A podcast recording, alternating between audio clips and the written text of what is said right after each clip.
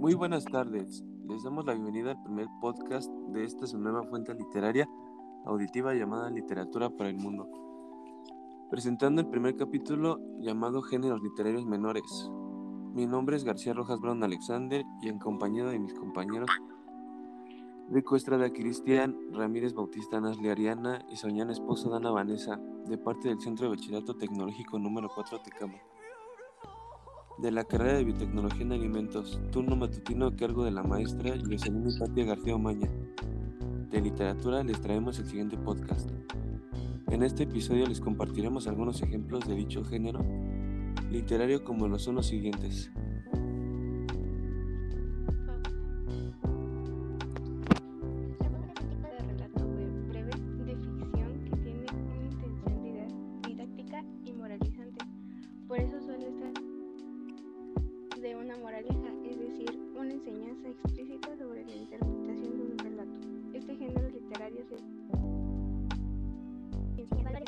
Así como para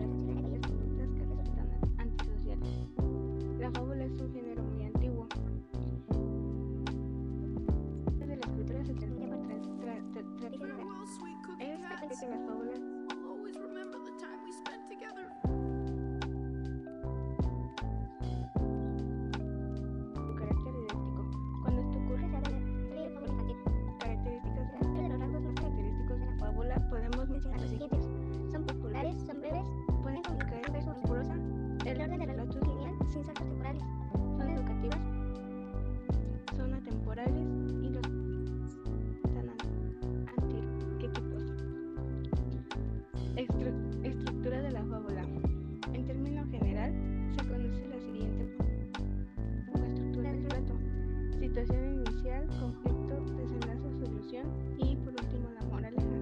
Esta puede ir antes o después del relato. Ejemplos de fábula. Son muchos los de las fábulas. Algunos de ellos siguen formando parte de la cultura popular y son ampliamente conocidos. Entre las fábulas más difundidas de Esopo podemos mencionar el león y el ratón, la zorra y las uvas y la liebre y la tortuga. En el relato de la liebre y la tortuga, por ejemplo, una liebre y una tortuga compiten en una carrera. La liebre, confiada de más, de más en sus habilidades naturales para correr, se entretiene por el camino y se descuida, y la tortuga menos ágil acaba ganando la carrera por su constancia y disciplina. y ya. La siguiente es la epopeya, que es, es una narración amplia sobre un héroe y sus aventuras, hechos que son de gran importancia para una población. Realmente es escrita en verso o en prosa. En ella se cuenta una historia de suma relevancia y que causa interés en la gran mayoría por la grandeza de los hechos narrados, llenos de heroísmo. Puede estar citada en verso o en prosa. Las epopeyas son largas. La razón de esta amplia extensión es que la narración es bastante detallada. Se hace énfasis en describir de manera pormenorizada las características de los personajes, de los escenarios, de las hazañas y de todas las situaciones a las que se enfrentan los protagonistas de la epopeya. Narra las hazañas de un héroe, las tramas características de las epopeyas giran en torno a un personaje que deben atravesar una serie de circunstancias y obstáculos para lograr un cometido. Los valores de este personaje principal son exaltados y en su labor de héroe trata de resaltar las virtudes y principios que son de gran relevancia para una sociedad específica.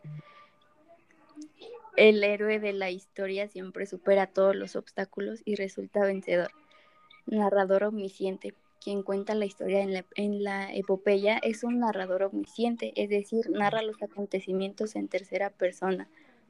El narrador no participa en las aventuras en el tiempo presente, pero cuenta la historia a manera de crónica. La estructura está concebida para que el narrador dé a entender que la historia que comparte con el lector corresponde a algo que él mismo vivió. Introducción o exposición del tema. Plantea el contenido principal, que será presentado en la epopeya. Invocación de los dioses. Es común que exista la invocación a deidades o semidioses. Lo hacen con la finalidad de solicitar protección en las dificultades que enfrentarán durante la trama. El nudo es la parte más importante en la epopeya y por supuesto la más larga. Es allí donde muestran los personajes el contexto en el que se presentarán los hechos. En este espacio se describen detalladamente los espacios y ambientes y la trama de la historia. El desenlace se resuelve la trama sobre las batallas o travesías que se plantearon previamente. Y unos ejemplos pueden ser el poema de Gilgamesh, que está basada en la vida del rey Gilgamesh de Uruk, narra los enfrentamientos y aventuras que tuvo el emperador. Posee como uno de los temas principales la inmortalidad. Se trata de la primera epopeya escrita de la historia. O la Iliada, que es un poema épico basado en el asalto de Aqueos a la ciudad de Troya. El ataque trampa tuvo como fin rescatar a Helena, esposa del monarca Menelao. A raíz de este acontecimiento se generó la guerra entre troyanos y aqueos. La leyenda. Son cuentos o historias que son escritos basándose en la realidad, dejando la duda de si es o no realidad. Estas son usadas para relatarse y transmitirse por generaciones y narran normalmente historias de sitios en específico. Existen dos tipos de leyendas, las rurales y las urbanas. La leyenda rural nace generalmente en épocas feudales, como el medioevo europeo, o también en los senos de la sociedad rurales estas siempre muy vinculadas al folclore y a la imaginación tradicional, religiosa o no. Por, por eso suelen ambientarse en bosques, granjas o lugares en los que el ser humano se expone a naturaleza. Las leyendas urbanas se gestan en el seno de la población de las ciudades y, y pertenecen, por ende, a un imaginario más moderno o industrializado. Suelen, por lo tanto, contar eventos sobrenaturales que pasan desapercibidos en medio de la modernidad. La leyenda se divide en tres partes. El inicio, donde te adentra en el escenario y presenta al protagonista. La complicación es donde surge el problema comúnmente por desobedecer una norma o algo similar. Y por último, tenemos el desenlace donde se marca el cambio a consecuencia del problema y difícilmente se regresa a la normalidad. Dentro de nuestra cultura tenemos diversas leyendas. Una de las más conocidas es aquella, la leyenda de la Llorona, donde narra la pérdida de una madre a sus hijos en un lago en Xochimilco, la cual después de mucho tiempo vaga por aquellas calles buscando y secuestrando a niños en esas calles. Otras más importantes sería la del charro negro o la de o otras más diversas.